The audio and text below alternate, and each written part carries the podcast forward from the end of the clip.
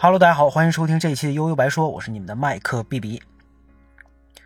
说到东野圭吾呢，很多爱看小说、经常逛书店的小伙伴肯定都非常熟悉了。他的书啊，常年在各种书店里占据特别显眼的位置，有时候甚至能占据这个文学畅销书差不多一整个一整个展台。啊，这说明他是一个非常高产的作家，想入坑一时半会儿还真有点难度。我自己应该是只看过《白夜行》的日剧和叫《嫌疑人 X 的现身》电影和电影和小说。那尤其是《白夜行》，在我心里啊，还是值得一句 YYDS 的。那我也打这儿呢，成了山田孝之的粉丝。那东野圭吾的作品啊，基本都离不开悬疑、犯罪、探案这类元素啊。那那今天呢，我想聊的这个《解忧杂货店》，哎，却是一部不那么东野圭吾的作品。《解忧杂货店》啊，先说明一下，我看的是日本版电影，并不是原版小说，也不是咱们中国翻拍的啊。这部电影呢，很我很早以前就找到了资源，就下到了硬盘里边，各种原因一直都没看。现在想想啊。可能他这个名字啊，就是直到今天我才把它看完的一个特别重要的原因。跟东野圭吾其他作品相比呢，《解忧杂货店》这几个字儿放到一起就太平淡了，对吧？你这一个杂货店能帮助其他人排忧解难呗？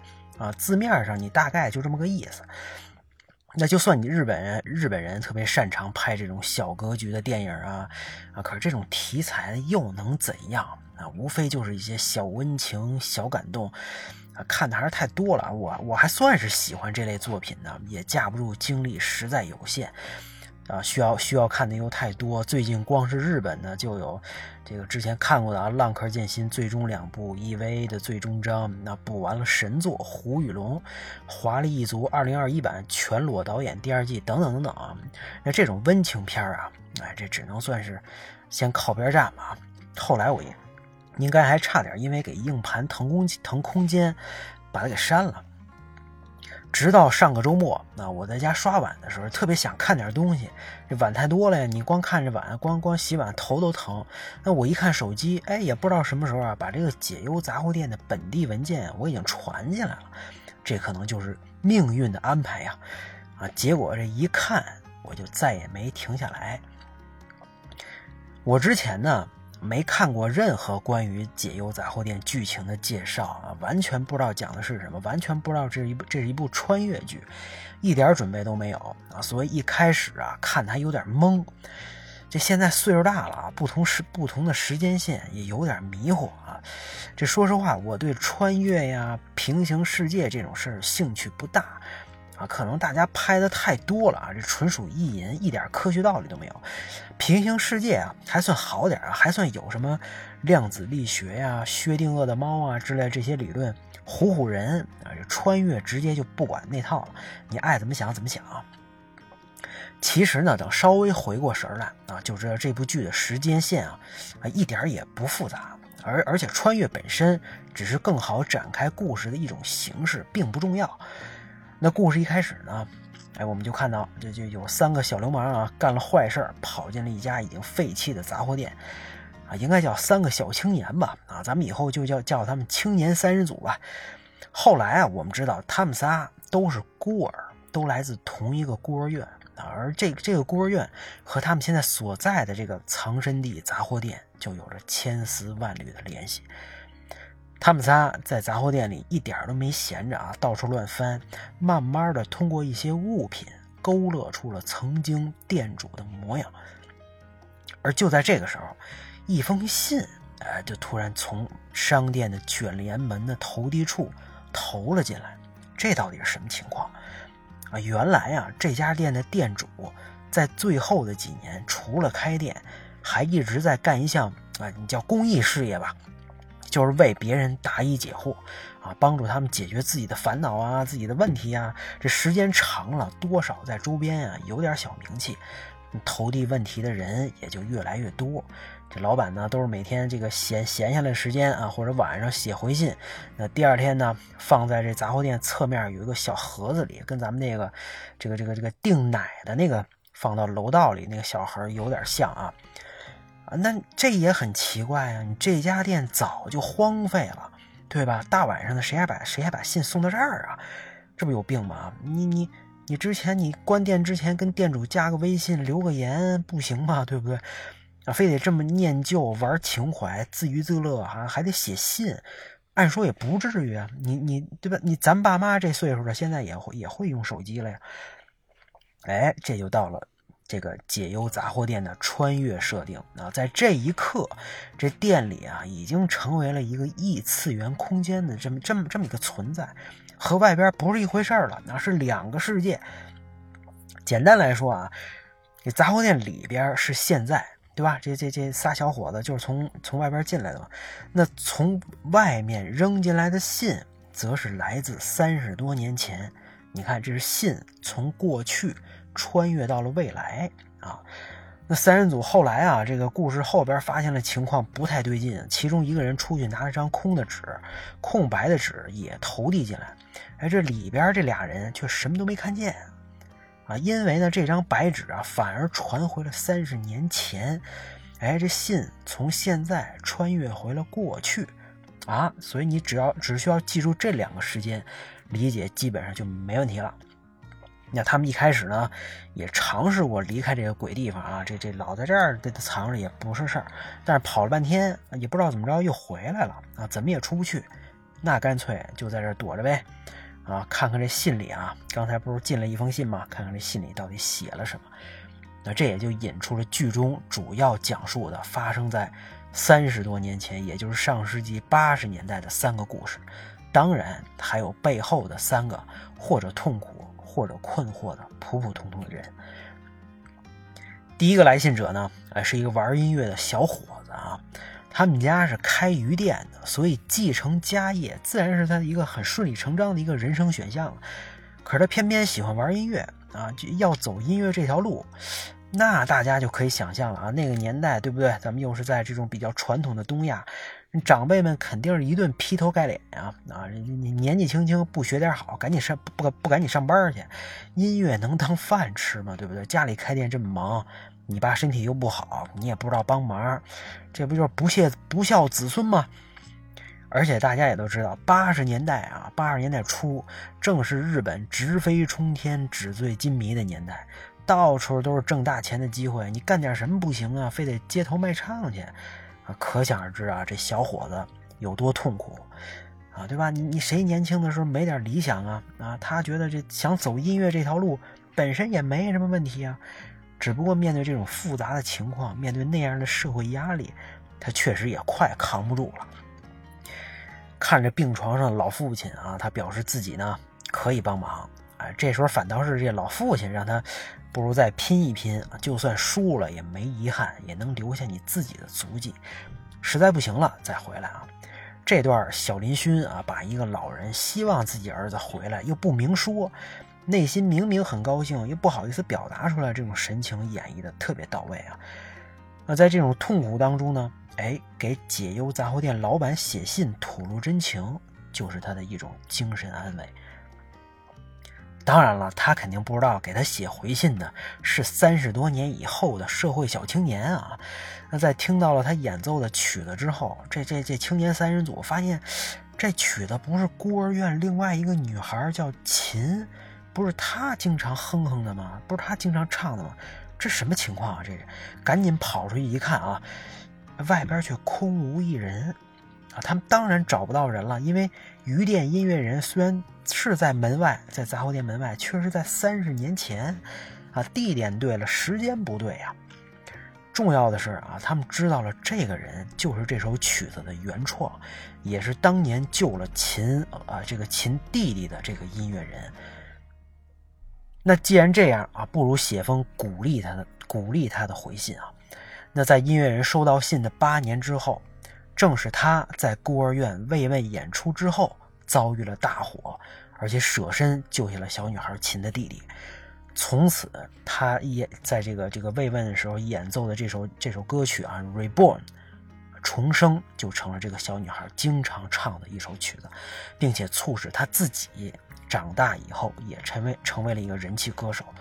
那这首《Reborn》啊，也作为他演出的一个必备曲目，永远的流传了下去啊，因为。因为鱼店音乐人的牺牲，他和他弟弟获得了重生。第二个故事呢，相对比较简单啊，但却对杂货店老板去的决定产生了直接的影响。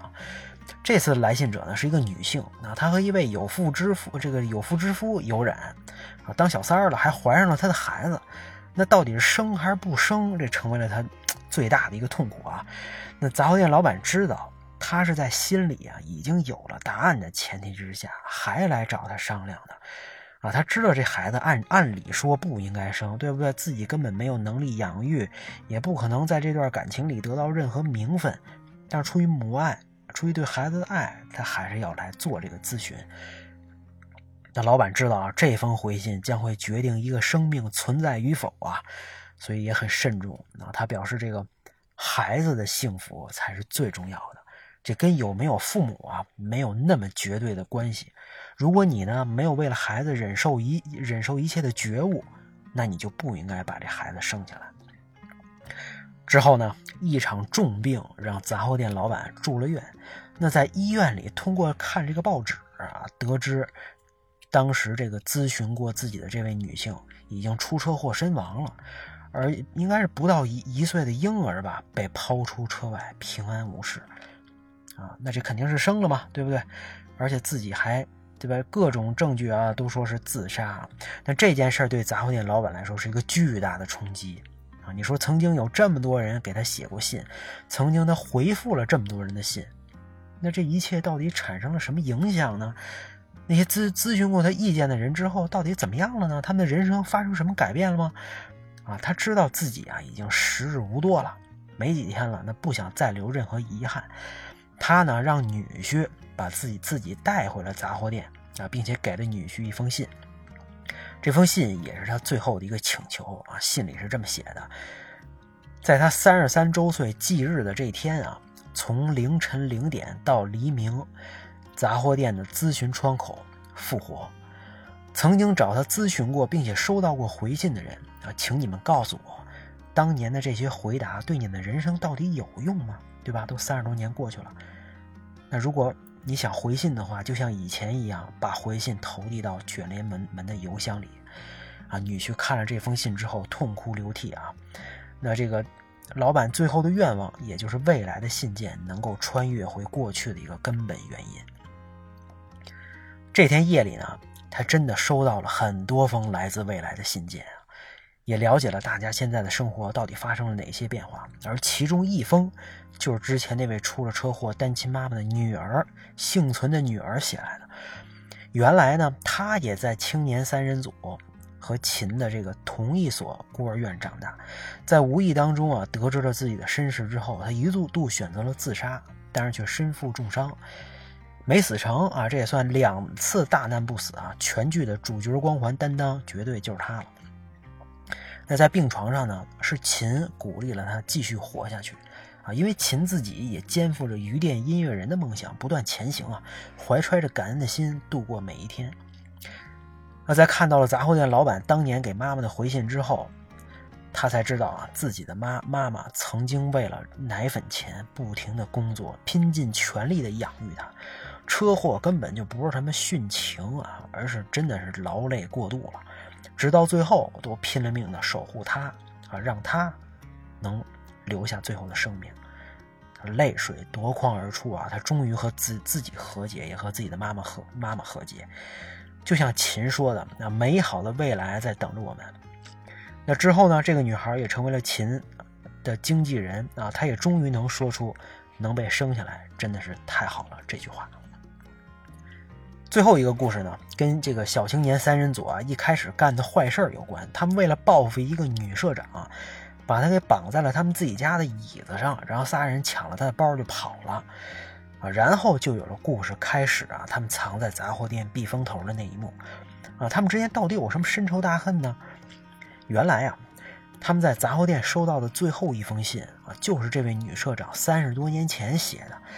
那时候呢，他白天工作，晚上在会所里陪酒啊，这跟咱们上次说的《黑色皮革手册》女主角一个情况啊。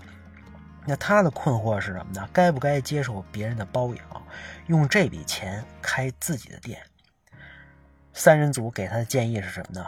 靠男人不如靠自己啊！我们给你指条明路，努力工作，这这个攒钱买房，一定要买房啊，然后卖掉，把房子卖掉，再买更多的房那，还还还得买股票，关注高尔夫会员等等啊。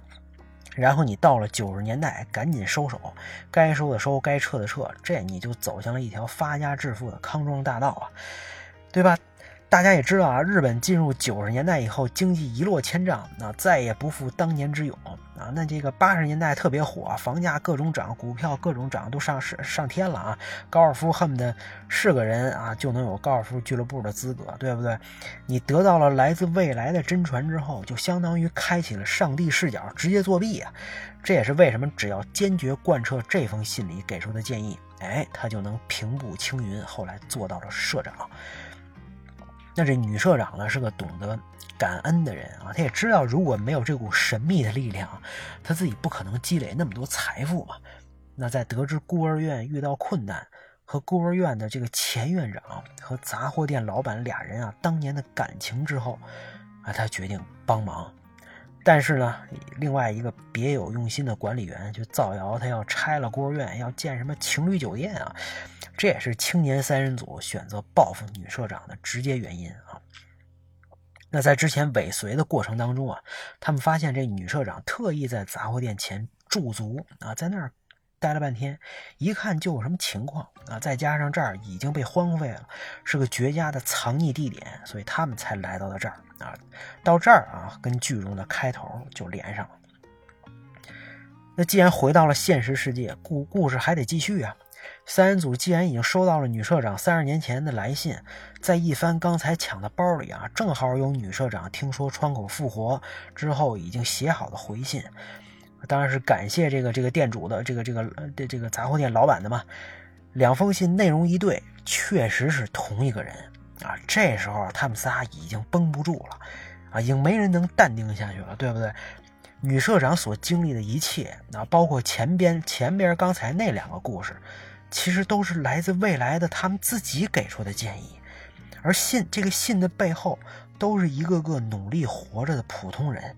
他们虽然来自三十多年前，那其实也跟他们有着一样的困惑、迷茫和痛苦啊。这时候他们才意意意识到啊，这个女社长还在自己家里绑着呢，赶紧去救她呀。